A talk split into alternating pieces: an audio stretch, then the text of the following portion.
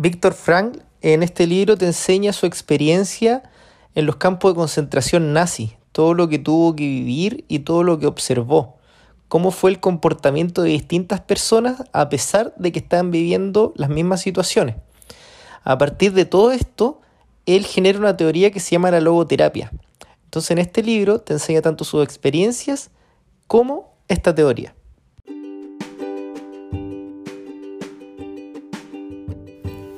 Bienvenidos a un nuevo capítulo de Sundoku, escucha resúmenes de libro, donde semana a semana vamos a ir desempolvando, resumiendo y comentando diversos libros relacionados a desarrollo personal, finanzas, espiritualidad y un poco más. Así que sin más, comencemos.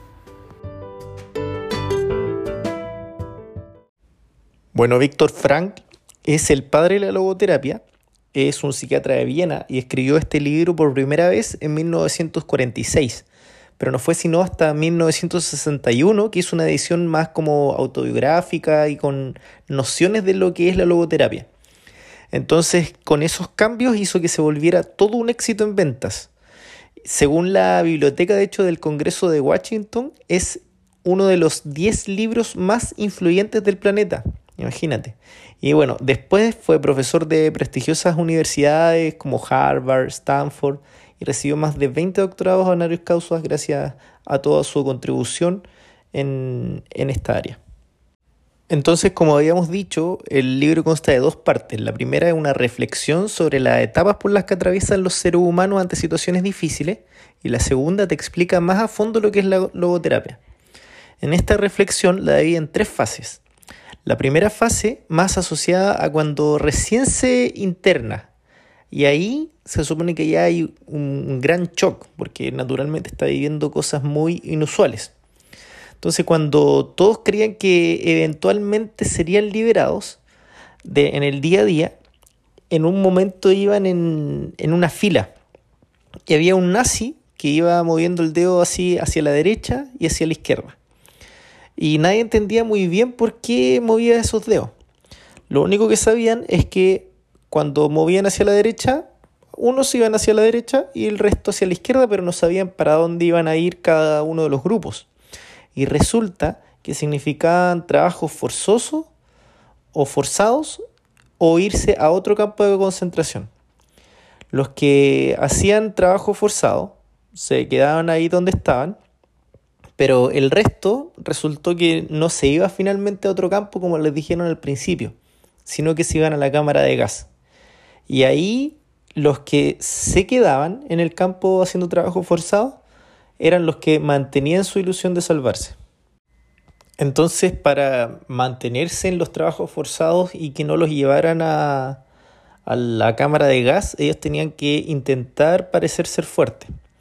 Y naturalmente era difícil porque solamente comían un plato de sopa y un pedazo de pan al día.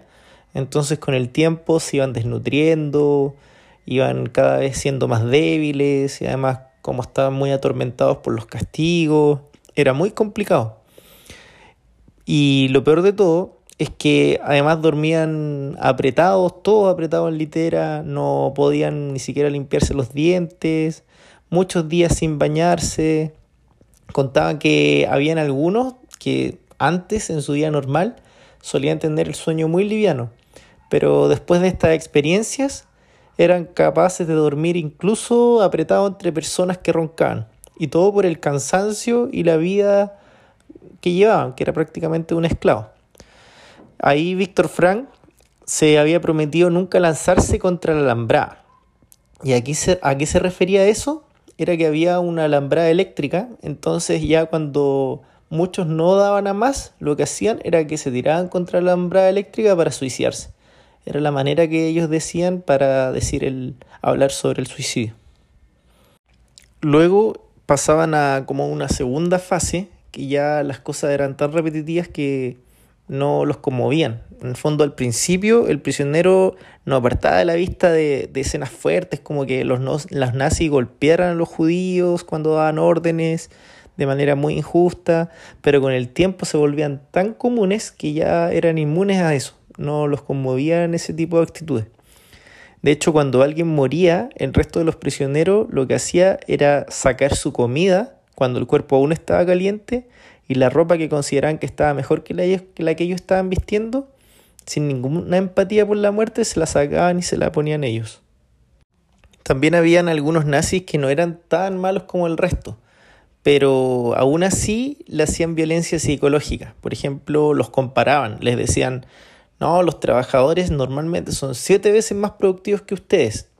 Y claro, era obviamente injusto por las condiciones de trabajo que estaban teniendo, que eran esclavos, pero no se podían defender, tenían que escuchar porque si no les llegaba otra paliza. De hecho, una vez Víctor osó a responderle un nazi que le dijo, seguramente tú nunca habías trabajado, eras un hombre de negocio, por las circunstancias y los estereotipos que, que habían en esa época. Y él le dice, no, soy médico. Y le dijo, ah, seguramente trabajabas y cobrabas muy caro. le decía, no, de hecho yo más, más que nada trabajaba con la gente más pobre y le dieron una paliza solo por responderle. Y ahí él aprendió que lo único que tenía que hacer era responder monosílabos y nada más. Y como era también médico de uno de los capataces, por eso solamente no lo mataron. Y a pesar de todo lo que vivía, a veces podía abstraerse de todo a su alrededor y ser feliz en su mente. Para él era acordándose de sus seres queridos, en este caso de su esposa y en esos momentos le hacía sentido toda la poesía que alguna vez había escuchado, reflexionando que el amor es la meta última, porque para él la salvación del hombre está en el amor y a través del amor. Que incluso en los peores momentos puedes contemplarte en tus seres queridos y ser feliz unos instantes. Otro momento de felicidad que también cuenta es que una vez terminaron un turno de trabajo y llega corriendo otro prisionero y le dice, hay tremenda puesta de sol con un cielo resplandeciente. Entonces todos se pararon y fueron a reflexionar qué bello podría ser el mundo. Y a pesar de lo que estaban viviendo, tenían, elegían esa actitud de ser feliz por lo menos un, un momento. Una vez también le tocó un cambio de campo de concentración. Hay que recordar que él estaba en Auschwitz, que era como de los más importantes o más tenebrosos y lo iban a cambiar. Y cuando lo iban a cambiar él pensó no aquí hasta aquí llego aquí me van a matar porque muchas veces a otros prisioneros cuando los cambiaban era solo para matarlos o para hacerles turnos de trabajo que llegaban hasta la muerte literalmente. Entonces ahí previo a, a irse le hizo a un amigo que por favor memorizara unas palabras para su esposa, palabras finales, etc. Y se fue. Pero cuando se fue, menos mal que sí llegó a otro campo. Y resultó que los que sí se quedaron ahí donde estaban, fue tal el descuido que ocurrió en, el, en ese campo de concentración, porque después él habló con sobrevivientes de ahí, que incluso llegaron al canibalismo. Y ahí fueron una de las cosas como más horribles, igual que él cuenta, porque dice que lo anormal es lo normal en circunstancias anormales. O sea, en el sentido de que uno desde la comodidad de su casa y cuando no tiene esos problemas de sobrevivencia al máximo, finalmente lo encuentra extremo, pero en estas circunstancias anormales él dice que es normal reaccionar de manera anormal. Y lo raro sería reaccionar de manera normal ante circunstancias muy raras o anormales. En otra ocasión también logró colarse a un como un barracón de donde trabajaban las mujeres en ese, un intento de escaparse. Y lamentablemente para él, mientras estaba buscando utensilios, encontró el cadáver de su mujer. Entonces, después de eso, se supone que él se iba a arrancar, podía haber escapado, pero él decidió volver a su campo de concentración porque ahí él estaba como médico, entonces no podía dejar a sus pacientes solos. Y después de como pensar en todo esto, él reflexiona sobre la libertad interior. Dice, ¿será que el humano es completamente influido por su entorno? ¿O será que el humano es producto de muchos factores ambientales condicionantes? Y la experiencia de Víctor, viendo tantas personas que estaban ante los mismos estímulos, pero reaccionaban de manera distinta, dice que no.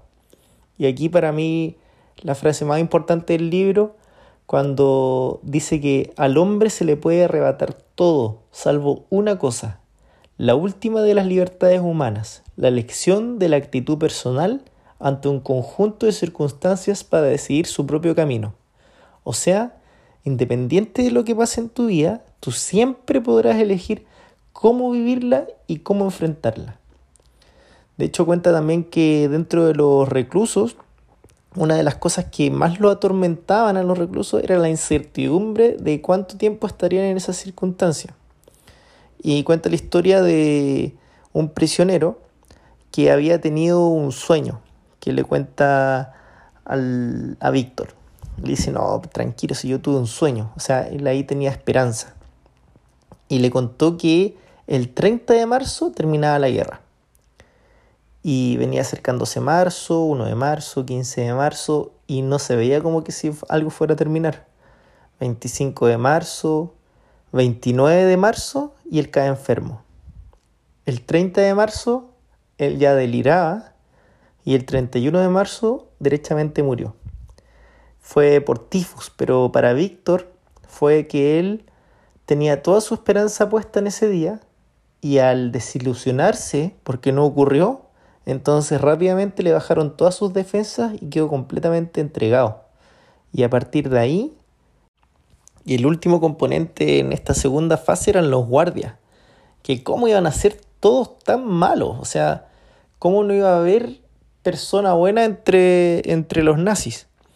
Y él decía que realmente dentro de los guardias se elegía a propósito los más sádicos para cuidar o hacer de guardia de los, de los judíos. Y lo hacían a propósito. ¿Por qué? Porque en el fondo era lo que mejor funcionaba. Habían algunos también que no eran tan malos y que sentían lástima por los judíos. De hecho, hubo un caso particular de, de un comandante que como tenía lástima por ellos, compraba incluso medicina de su propio bolsillo y se lo entregaba. Y después de que terminó la guerra, de hecho, el comandante, los mismos judíos, lo ayudaron a protegerlo de los militares eh, estadounidenses cuando andaban buscando ya a los nazis para meterlos presos y juzgarlos. Entonces Víctor dice que existen solo dos razas, los decentes y los indecentes. Y a veces se encontraban decentes entre los guardias, como en el caso de, que, hablaba del comandante, pero también indecentes entre los prisioneros. Porque también ahí durante el libro nombra a los capos, que eran como unos judíos que eran parte de los prisioneros, pero que eran elegidos por los nazis para que lo ayudaran a ser guardia. Y esos eran los que peor se portaban y era contra su propia gente.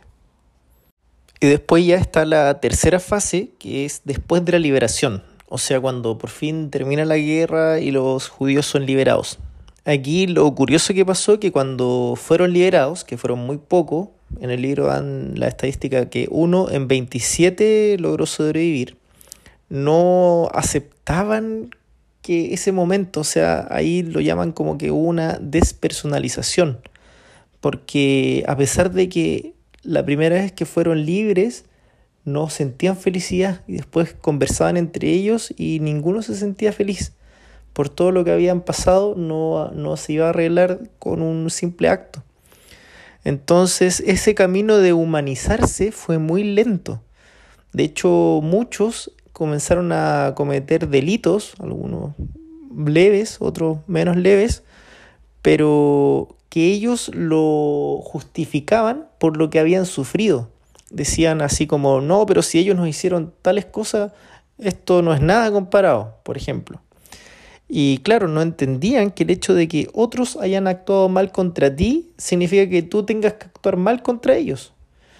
Como por ejemplo, no sé, lo que pasó en Sudáfrica con Mandela, que hubo un grupo, ¿no es cierto?, que fue reprimido pero después cuando llegó el, grupo de Mandela, ¿no es cierto? Los afrodescendientes al poder no se vengaron, pero habían, sí que habían muchos en ese ambiente de que querían un revanchismo, querían venganza. Y también pasó acá. También a muchos les pasó que no fue como lo imaginaban. Al tocar el timbre ya no estaba la persona que deseaban ver, porque probablemente su esposa, como en el caso de Víctor, había fallecido, o la gran cantidad de familiares había fallecido, o la casa que en la que vivían ya no existía. Entonces fue todo muy duro.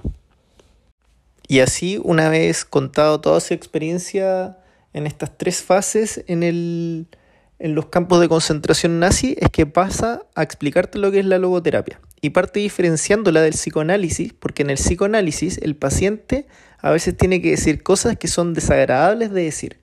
En cambio, en la logoterapia, el paciente a veces tiene que escuchar cosas que son muy desagradables de escuchar.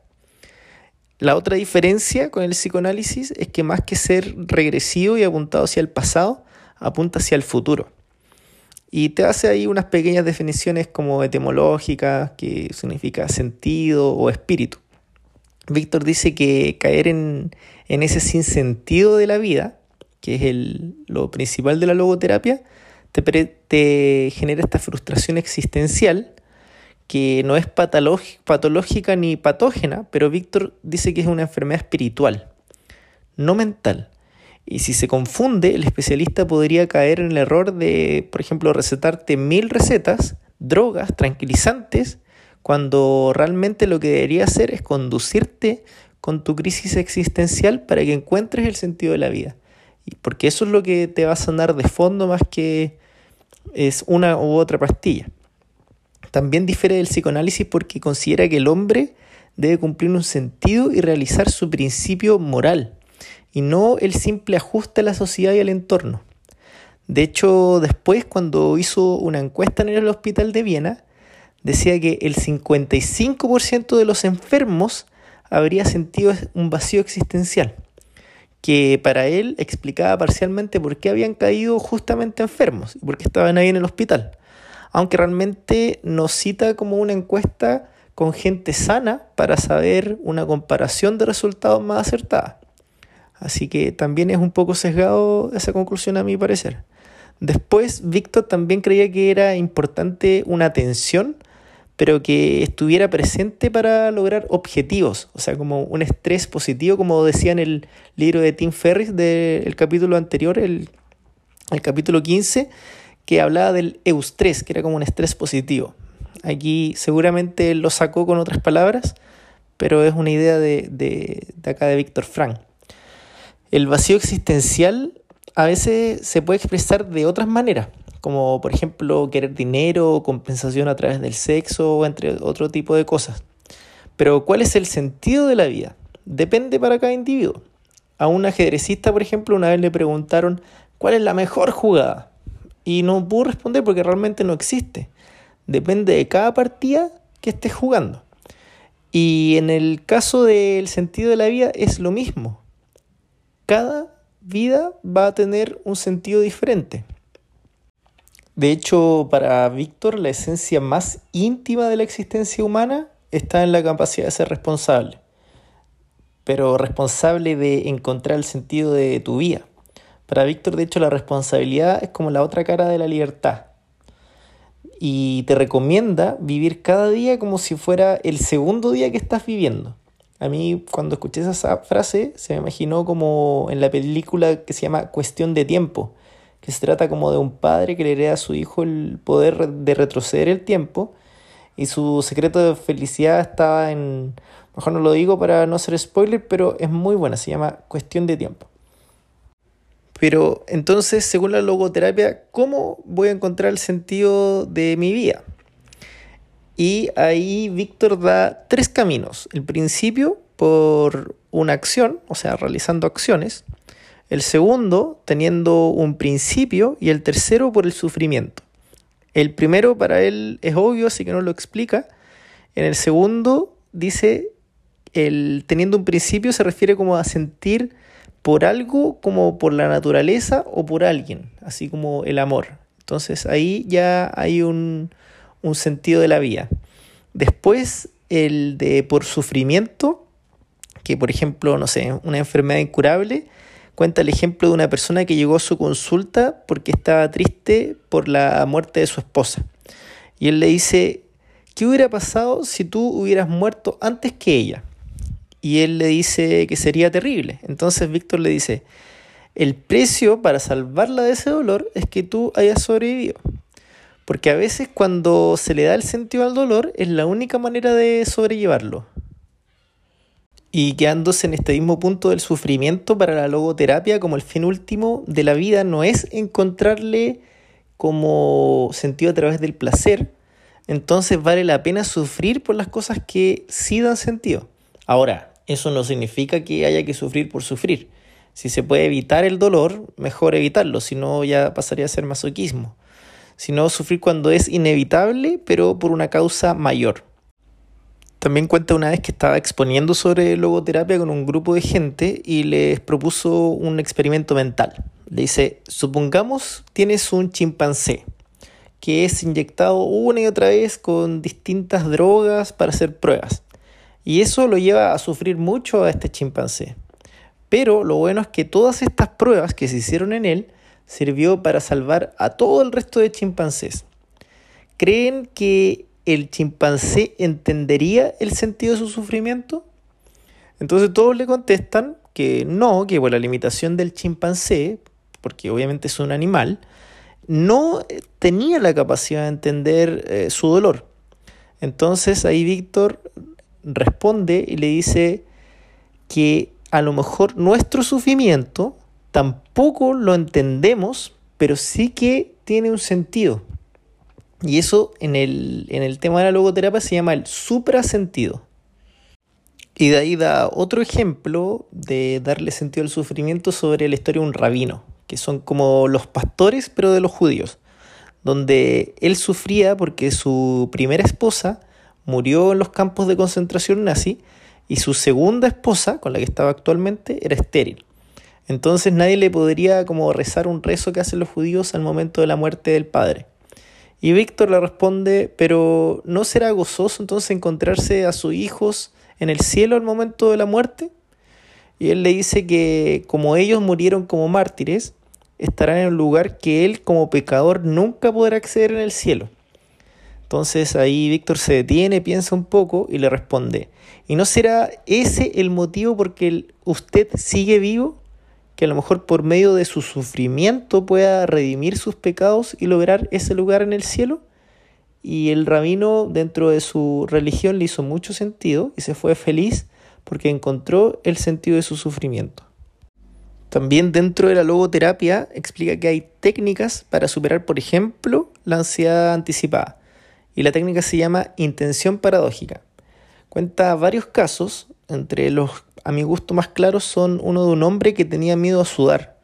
Y Víctor le recomendó que la próxima vez, paradójicamente, se esmerara a sudar el doble cuando se presentaran situaciones de, de nerviosismo que a él lo hacían sudar o que le generaban esa ansiedad. Y curiosamente, después de semanas de intentarlo, por ejemplo, tengo que hablar en público, voy a tratar de sudar el doble. Curiosamente, después de hacer como este hack, dejó de sudar. Y él cuenta que fueron muchas veces soluciones permanentes, con cosas muy simples. En el fondo, el desprendimiento de uno mismo, muchas veces con la ironía o el sentido de humor también. Así también se curó una mujer de 60 años que tenía trastorno obsesivo compulsivo por la limpieza. Un hombre tartamudo también le pasó lo mismo. Le decía, tartamudea el doble cuando en esta situación que te va a generar ansiedad y así también logró superarlo. Y también uno que no podía dormir, que le decía, intenta no dormir toda la noche. Y así, esforzándose en no dormir, paradójicamente, lograba conciliar el sueño más rápido. Y concluye el libro reflexionando que el hombre es aquel que creó la cámara de gas de Auschwitz pero también aquel que entra con la cabeza erguida y con un Padre Nuestro o un Chema Israel en sus labios.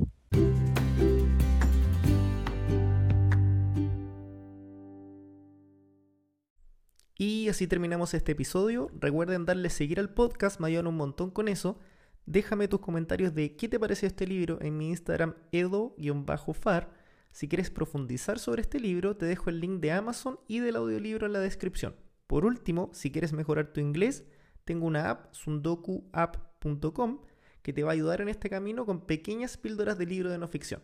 Nos vemos en el próximo episodio.